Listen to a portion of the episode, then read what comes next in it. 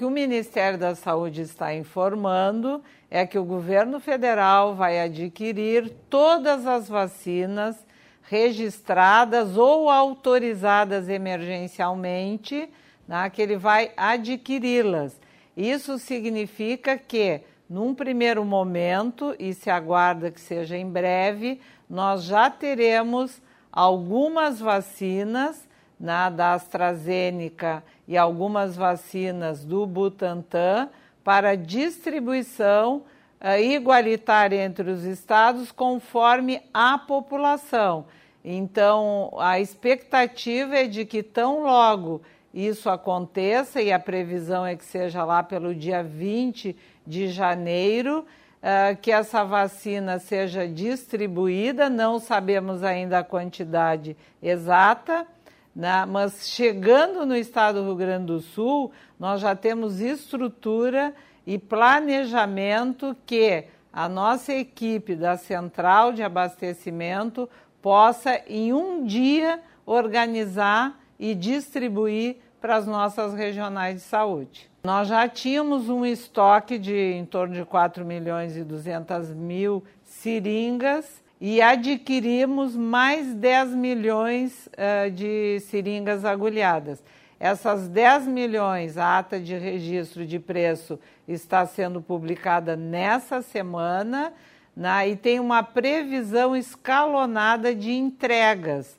Né? Imaginamos que até, imaginamos não, é concreto, até o final do mês de janeiro que já tenhamos 3 milhões de seringas entregues no nosso estoque e essa distribuição deverá ser feita na, de forma integrada com a distribuição das doses de vacinas.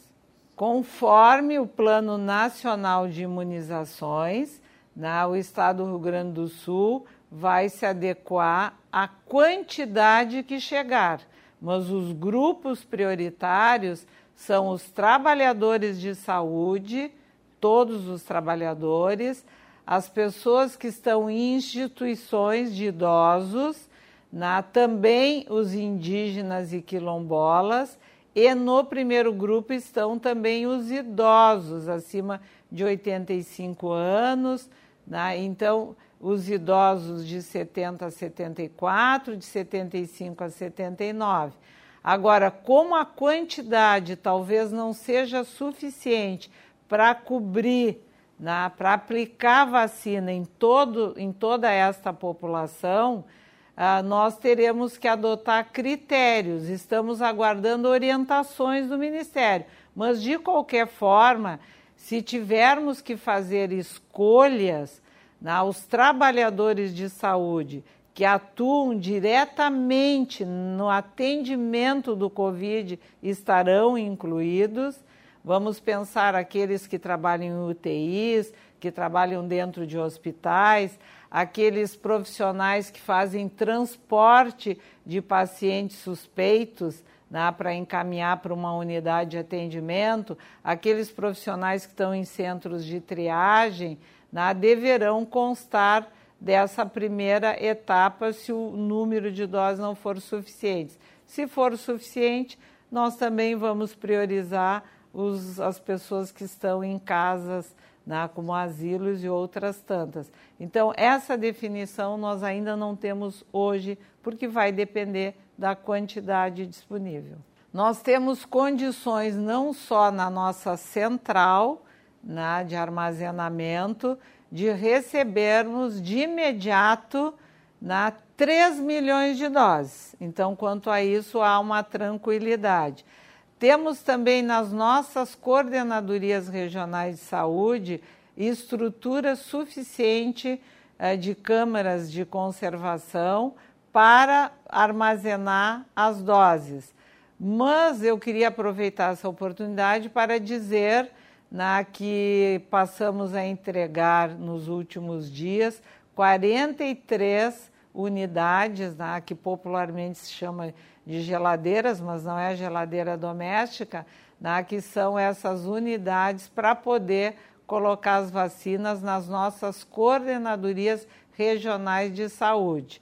Além disso, dependendo da vacina, né, nós contamos também com apoio das universidades, se o Ministério da Saúde uh, repassar a vacina da Pfizer, por exemplo, nós temos várias universidades que nos ofereceram ultras freezers para também poder fazer o devido acondicionamento para preservar a qualidade da vacina. Eu gostaria ainda de destacar né, que a nossa equipe, porque essa foi uma preocupação do nosso governo, né, de fazer a organização da estruturação da campanha no estado do Rio Grande do Sul.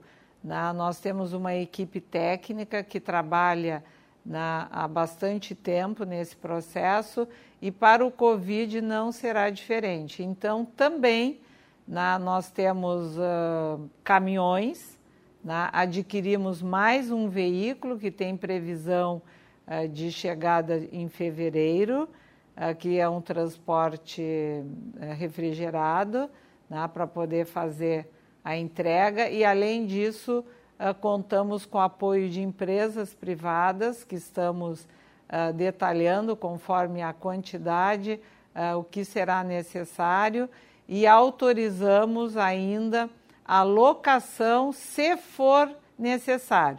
Mas também tem uma outra possibilidade, na, dos municípios, uh, os mais próximos, poderem vir buscar a vacina. Assim como as nossas coordenadorias também poderão vir no nível central, na, no SEAD, buscar as vacinas para agilidade, para que chegue o mais rápido possível. Então, essa é uma outra estratégia que estamos adotando. Se nós considerarmos que compramos 10 milhões de seringas agulhadas e nós temos em torno de 4 milhões e meio de pessoas que deverão ser vacinadas em todos os grupos, essa compra abastece a necessidade para a campanha uh, da vacina do Covid-19.